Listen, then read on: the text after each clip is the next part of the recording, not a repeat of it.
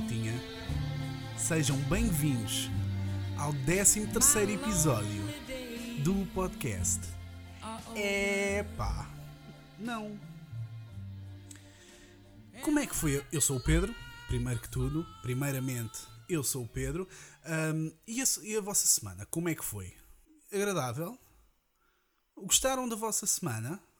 A minha, a minha, a minha semana. Então a minha semana foi muito sedentária.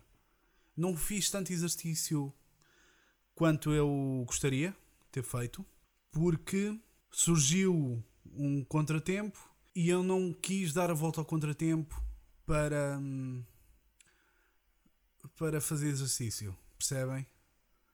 Podia fazer exercício na mesma, mas ah, vou esperar e faço para a semana. Ou seja, uh, preguicite aguda. Eu já tinha avisado neste podcast que eu sou bastante preguiçoso. Um, e entretanto, anteontem, o meu joelho começou a dar de si, outra vez. E eu agora penso, será que é o, é, é o frio? É o frio, chega, começam a baixar as temperaturas.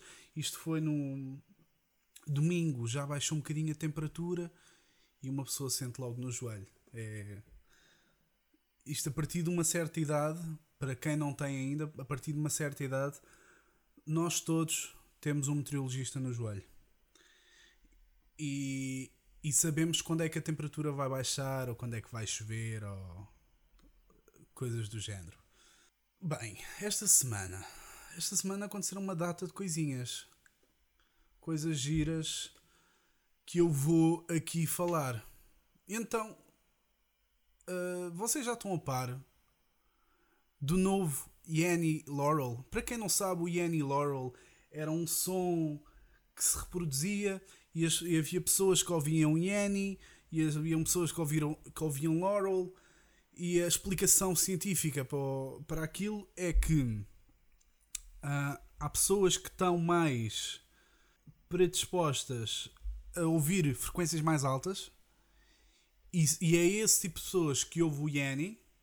E depois existem pessoas que ouvem frequências mais baixas, que é o caso do que é o caso das pessoas que ouvem o Laurel. Acho que era assim a explicação científica. Mas agora descobri hum, há uma foi há uma semana, pois foi esta semana, descobri uma nova que é o Green Needle Brainstorm. E eu uh, vou reproduzir aqui, vou meter aqui no podcast um bocadinho o, o, o som.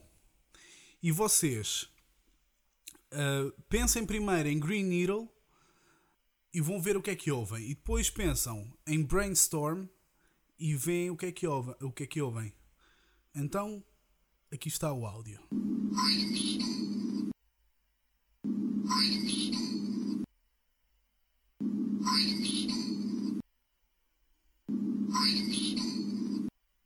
É estranho, não é?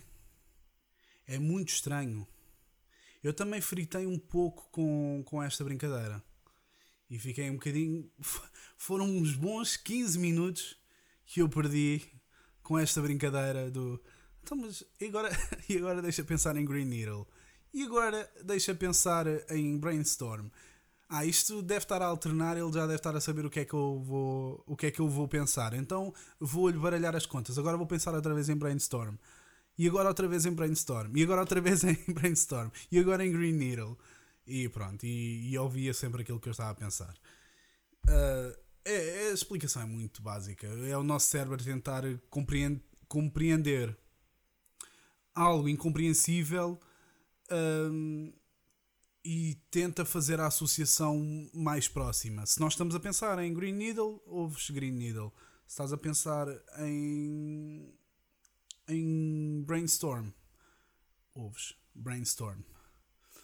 E há uma coisa engraçada, que por exemplo, isto não é, não, isto não é só nestas coisas da net. Eu, por exemplo, eu às vezes eh, eu às vezes também ouço o António Costa a pedir aos portugueses que sejam mais responsáveis quanto à pandemia. Mas eu, na verdade, eu ouço assim: eu sou um idiota porque deixei que a festa do Avante acontecer para não, porque não queria que o PCP votasse o Orçamento de Estado. São coisas. é, ele parece estar a dizer uma coisa, mas diz outra. Tá? É, são é, situações muito idênticas. Se, você, se vocês forem ver uh, as conferências do António Costa, também vão, também vão ouvir. Ai, foda-se, peço desculpa. Mandei um porradão no microfone. Também vão ouvir. Uh, vocês também vão ouvir esta, estas frases do Costa que são uma coisa. que não, que parecem uma coisa, mas são outra. É engraçado. Passando à seguinte. Isto não é uma notícia recente, nem. Foi uma merda que eu descobri esta semana. Pá, que eu não estava a par.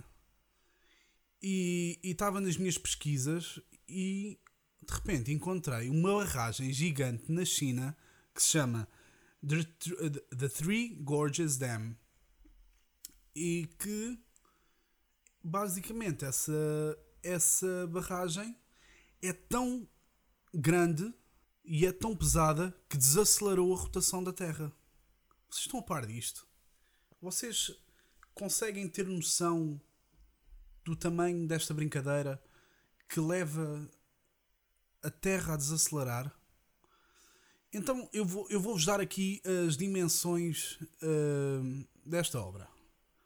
São 2,3 km de comprimento por 182 metros de altura. Vocês, para terem uma, uma comparação, a maior estátua do mundo tem 182 metros de altura. São 510 mil toneladas de aço. Ela começou a ser construída em 1994 e ficou operacional em 2009. Os reservatórios eh, da, da barragem têm capacidade para aguentar 42 mil milhões de toneladas de água. É uma construção tão massiva que desacelerou a rotação da Terra e o aumento da duração e levou ao aumento da duração do dia em 0,06 microsegundos. Tenham noção disto vocês têm noção que o vosso dia é 0,06 segundos mais longo. Pá, ainda por cima, hoje, segunda-feira, uh, eu, eu gravo isto às segundas-feiras.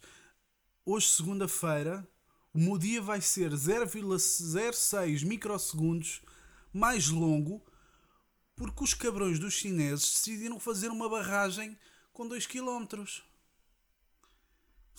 Tem noção desta merda? Eu fui ver que, que, consequências é que isto tinha. Agora, fora de brincadeiras, fui ver que consequências é que isto tinha a longo prazo. E isto leva, efetivamente, à maior ocorrência de terremotos. Portanto, é assim: os chineses, onde escangalham os pulmões, onde escangalham as casas.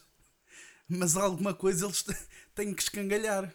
Porque é, é Covid, é barragens, isto já está aí construído desde 2009, mas eu só agora é que tive noção, portanto só agora é que isto me estava a fazer diferença. E é assim, eu já comecei a fazer as contas, isto desde 2009, 0,06 segundos, microsegundos por dia, estes cabrões estão-me a dever já para aí, para aí uma hora, na boa, não sei, alguém que faça, não me vou meter nesta, não me vou meter nesta, nem não quero saber não me vou meter nesta de fazer contas a esta hora. Não estou disponível para estar a fazer contas, mas deve ser tipo uma hora, uma merda qualquer desse género. Portanto, os chineses estão-me a dever uma hora. E além de me estarem a dever uma hora, uh, mandaram-me Covid para aqui, ao pé. Não para mim, porque graças, graças a Deus não tenho. Se estiver, se estiver contaminado, estou assintomático. Mas chineses. A culpa é chineses. Falar em alterações a nível de, de ambiente. Vocês têm noção que no Colorado ou no Colorado, como vocês quiserem, quiserem que eu, que eu pronuncie o nome da terra americana, mas no Colorado aquela merda desceu dos 30 graus tipo pós-zero, não sei quantos é que foram, mas acho que desceram 30 graus e num dia estava a fazer sol e no outro dia estava a nevar. E eu vi, eu vi por acaso umas imagens de tipo, olha, neste dia estava assim, agora neste dia está assado. Pá, e, eh, como é que é possível num dia haver uma, um, uma queda de 30 graus um, e num dia estar a fazer calor e no outro dia a nevar? Isto a culpa é da barragem. De certeza, de certezinha. Um, coisas engraçadas. Não, isto é insólito. Não, isto não é engraçado, isto é insólito. Então o Trump foi nomeado para ser eleito Nobel da Paz em 2021. Já viram? Para mim, eu, antes que digam alguma coisa, para mim faz todo o sentido. Porque é um homem. é um homem que segregou os mexicanos. É responsável por grupos de supremacia branca voltarem a ter, pedidos, a ter poder nos Estados Unidos um, da América.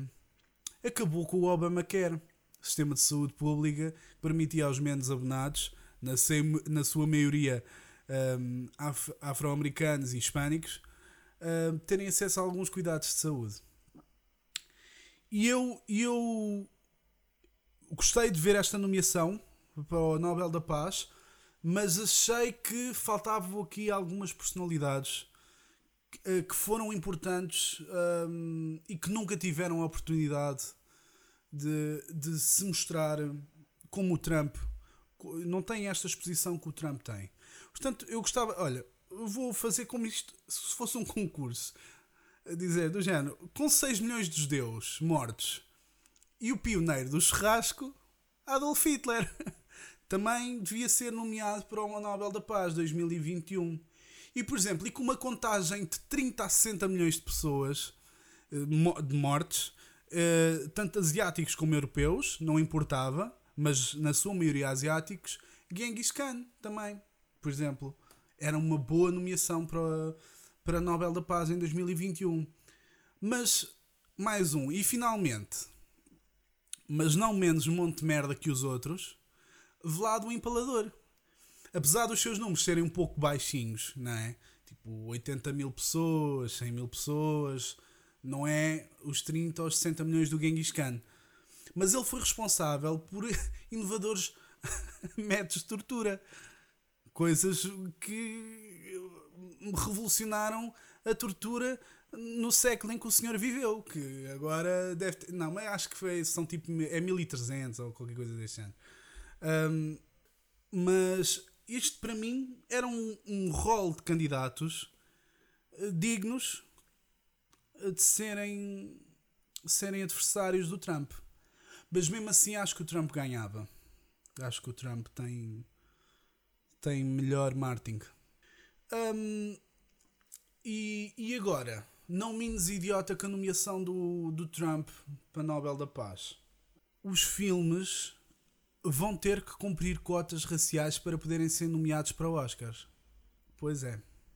Isto é tão idiota que eu nem sei bem por onde é que hei de começar em relação a este assunto. Então eu vou eu vou citar citar as regras que são impostas aos produtores de filmes para os seus filmes conseguirem ser hum, para os seus filmes serem nomeados para Oscars.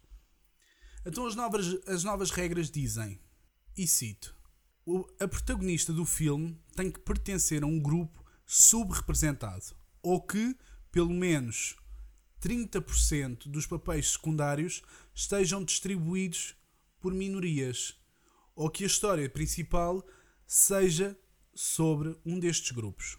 Então, perceberam a, a ideia? Portanto, hoje em dia a Branca de Neve para poder ser nomeada para melhor, eh, para melhor filme de animação, para o Oscar de melhor filme de animação, uh, teria de acrescentar 3 anões, porque são 7, tinham que passar a ser 10 para cumprir a cota dos 30%. Uh, seriam 10 anões no total. E os, e os novos anões seriam o Pablo, o Kim Lee e o Jafari. E acho que os nomes são exemplificativos de qual grupo minoritário me estou a referir.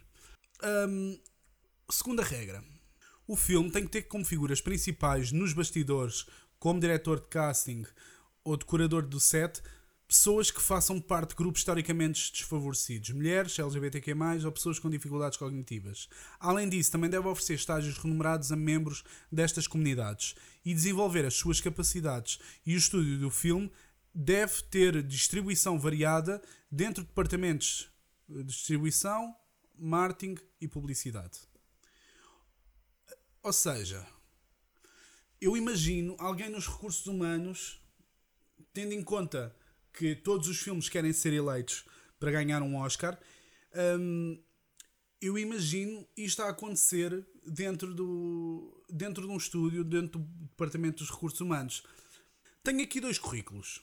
O do João, que tem 30 anos de direção de casting, pá, e tenho aqui o Marco, que a maneira como ele estava na entrevista, aquilo é, tem um pinguinho azedo. O Jorge da decoração de set não é assim meio. Não, não, não. Isto é outra pessoa a responder. Não, não, não. O Jorge está aqui porque gosta de perder uma semana a fazer dancinhas do TikTok, a perder, a ensaiar e não sei o quê, para meter no TikTok e depois toda a gente se está a cagar. Portanto, ele, ele preenche aquela cota das pessoas com dificuldade cognitiva. Portanto, pode vir o, o marco. E é assim, o critério de seleção hoje em dia, se queres ser eleito para um Oscar. Um, pá, não acho bem. Ah, não acho bem, não acho, não acho que faça sentido nenhum. Acho que as pessoas devem ser um, escolhidas pelas suas competências, independentemente um, de onde gostem de comer, não é? Há pessoas que gostam de comer em cima, há pessoas que gostam de comer em baixo, pessoas que gostam de comer de lado. É-me indiferente. Eu nunca vou contratar alguém uh, baseado na, nas preferências sexuais da pessoa. Porque não, não faz legitimamente sentido nenhum. Esta semana também vi uma, uma situação com o Eduardo Madeira e não escrevi nada sobre isto, portanto vou estar a falar uh, ad lib. O que, o que eu vi foi. Uh, tá, peço desculpa, estava a desligar a câmera porque já não apetece estar a gravar. Um, o que eu vi foi o, o, o Eduardo Madeira a fazer um comentário uh, sobre alguém que postou um sketch que ele fez em que se caracterizou de uma pessoa negra. E ele, ele um, comentou a dizer que, este, que aquele sketch tinha sido o último em que ele tinha feito blackface. Blackface, para quem não sabe, agora, agora, agora é complicado porque blackface, o conceito de blackface, as pessoas acham que é um branco caracterizar-se de negro. E o conceito de blackface não é esse. O conceito de blackface é, é quando tu. Ou seja, o verdadeiro conceito de blackface é quando tu, uh, tu te caracterizas de, de negro, mas quase de forma caricaturada, ou seja, com, com os lábios muito com muito inchados, uh, com os lábios assim bué carnudos, com uma, assim, à volta dos olhos assim meio branco e com a cara bastante negra. Ou seja, fazer um, quase uma caricatura da, da pessoa negra no seu, no seu geral. Mas o que as pessoas acham é que se eu me caracterizar de Barack Obama, estou a fazer blackface, e que não é o caso. Um, portanto, já esclareci aqui o que é que é blackface e o Eduardo Madeira estava a dizer que tinha sido a última vez, que tinha feito blackface e que tinha percebido que no caminho não era por ali, por ali porque ele é antirracista, como todas as pessoas inteligentes são, é antirracista. Antirracista não, antirracismo e antirracista. Antirracistas e antirracismo. Um, e que eu estou sempre a falar do racismo no meu podcast, é um tema, acho que não sei se falo mais de, de, racismo se de aventura, mas é praticamente são praticamente sinónimos. Um, o que, e ele estava a dizer que pronto, tinha sido o último o último sketch em que se tinha caracterizado uma pessoa negra, mas ele chamou de blackface. E agora eu, eu quero que quero só explorar aqui isto. Porque é que eu caracterizar-me? Eu, se, eu, se eu pintar o, o cabelo de branco e meter uh, uma barba branca e meter uns óculos, estou a caracterizar-me de uma pessoa mais velha. É errado? Não. Se eu meter uma peruca e pintar os lábios e pintar os olhos e fizer uma maquiagem mulher, uh, estou errado? Não. Então porquê é que se eu pintar a cara de preto e, e meter um, um cabelo, um género de uma carapinha, uma peruca tipo carapinha, e, e, tentar imitar, por exemplo, Barack Obama, não sei o quê, uh, porque é que isso é blackface? E porque é que isso está errado? Ou seja, eu posso imitar um velho, posso imitar uma mulher, não posso imitar uma pessoa negra. Mas, então, o, que é que está na base disto? Uh, eu, não, eu posso imitar uma pessoa branca, mas não posso imitar uma pessoa negra. O, a base disto é o quê? É porque ele é diferente. Ora, a base do racismo também é essa. Tu não gostas de uma pessoa porque ela é diferente. Então tu dizeres que uma pessoa não se pode caracterizar de uma pessoa negra ou não pode pintar a cara de negro porque ela é diferente, isso é racismo. Para mim isso é racismo. Eu posso fazer piadas com brancos, podes fazer piadas com pretos, posso fazer piadas com azuis, com roxos, com verdes, com amarelos, com tudo. Se eu não fizer uh, piada, só faço piadas com brancos, amarelos, azuis e verdes. Uh, eu acho que não fazer uh, piadas com negros isso é racismo. Porque estou a tratá-los de maneira diferente. E era só isto que eu que eu queria falar sobre coisa. Sobre a blackface. E, hum, e queria falar das teorias da conspiração. Você, não sei se vocês estão a par, mas existe. Isto, o episódio já vai ficar longo, longo, longo, longo. Mas eu queria. Eu não vou, se calhar. Eh, não sei se vocês estão a par. Eu falo para a semana. Eu falo para a semana. Mas é basicamente teorias da conspiração. Pessoas que acham que. que e houve uma, uma manifestação em Lisboa. Uh, sobre isto. Pessoas que acham que CEOs e pessoas em cargos uh, de poder uh, são todos satânicos e comem bebés. Você, não sei se vocês estão a par disto. Eu vou falar disto para a semana. Mas se quiserem, procurem, procurem isso na internet. Pessoas a manifestar-se. A dizer. Este tipo de pessoas que acham que CEOs comem bebés é o tipo de pessoa que acha que uh, o Covid foi inventado pelo governo para eles nos meterem uma vacina e meterem chips dentro de nós. É ideias deste género. Coisas muito giras. para quem quer passar uns bons 15 minutos, tem teorias muito giras para ouvir. E agora, no final, eu vou deixar o, pior para o fim. O pior no, no sentido em que o que eu vou falar é a podridão da sociedade. Então eu vi a notícia do Santuário de Fátima, que as pessoas tinham feito aglomeramentos enormes e que aquilo entretanto tinha sido interditado porque era impossível. E eu pensei, foda-se, isto é a merda mais ridícula que eu vou ver esta semana. Mas ontem foi domingo e estreou, o Big Brother. E então, hum, eu vou. Eu, eu tive ontem a ver aqui só um bocadinho daquilo. Basicamente, ia ver as apresentações só para tirar umas notas e para poder uh, fazer, parafrasear os filósofos que entraram. Então, uh, a Andreia diz, a Andreia diz o seguinte: a Andreia é uma professora de, de dança e ela diz: Eu era uma hater, achava que os concorrentes do Big Brother eram assim todos meio. pronto, taralhocos. Então decidi me inscrever. Mas não contei ao meu namorado. Porque se ele não aceitasse, é porque não me amava. não, não me amava. Atenção. Quanto à primeira, não sei se é verdade ou não, ela não falou nisso. E depois vejo situações como pessoas que vão ficar fechadas 4 meses um, na mesma casa e a partilhar os mesmos quartos e as mesmas casas de banhos, mas quando se conhecem, cumprimentam-se com o cotovelo. Achei, achei, achei assim um bocado descabido.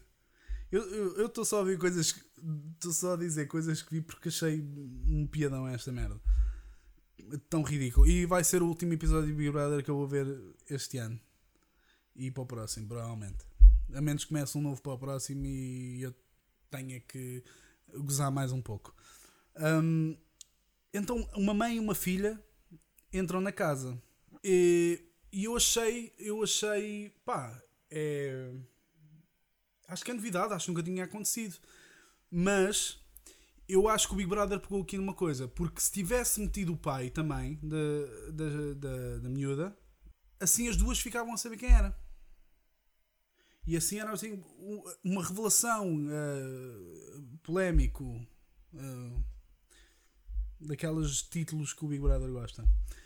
E depois, a última que eu tenho aqui é o André. O André diz o seguinte: Entrei para o Big Brother porque quer seguir o meu sonho da música. Sabes quando tu estás mesmo convencido que o sítio que tu queres ir é ali e depois olhas para o lado e vês assim grande da voice e pensas: Ah, foda-se, isto é o Big Brother. Pensava mesmo que estava no The Voice. E, e, ele diz mais à frente também assim: uh, Já tive com quatro pessoas na mesma noite. Agora as pessoas vão ficar com má impressão miga. Não, André. As pessoas já tinham má impressão tua quando disseste que querias seguir o teu sonho da música e entraste no Big Brother. Não foi novidade. Um, e pronto, termina assim a minha análise e uh, prospeção ao Big Brother. E assim também termina o episódio. Um, este episódio está disponível nas plataformas uh, Spotify, Apple Podcasts, Google Podcasts e mais umas 5. O Instagram do podcast é o Epa Não Podcast pá, não podcast, tudo sem acentos, tudo em minúsculas, tudo sem espaços. Pá, não podcast. Podcast. E o é pá, assim desta semana. Uh, opá, posso recomendar o so, uh, The Social. Foda-se. O Dilema das Redes Sociais. Isso está no Netflix. De... Opá, não me estou a lembrar do nome em inglês agora. É o dilema das redes sociais. Não sei se chama assim em português, mas em inglês é. É, é isto que eles dizem. E, e recomendo. Achei, o, achei o, o documentário um bocado sensacionalista, mas. Mas há, há muitas coisas que. Que, que são coisas que eu já tenho vindo a pensar há algum tempo. E, e aliás, eu antes de criar este podcast, uh, tive seriamente a, a, pensar em pagar as minhas redes sociais porque não fazia sentido. Não, não estava a tirar nada das redes sociais, as redes sociais é que estavam a tirar tempo uh, que eu podia usar para outras coisas mais úteis que fossem melhor para mim. Uh, decidi manter as redes socia sociais apenas como ferramenta para, para partilhar o podcast uh, ao fim e ao cabo, o Instagram é a melhor, uh, a melhor ferramenta de. Foda-se, estou, estou com medo brancas. É a melhor ferramenta de uh, marketing digital uh, que nós temos disponível.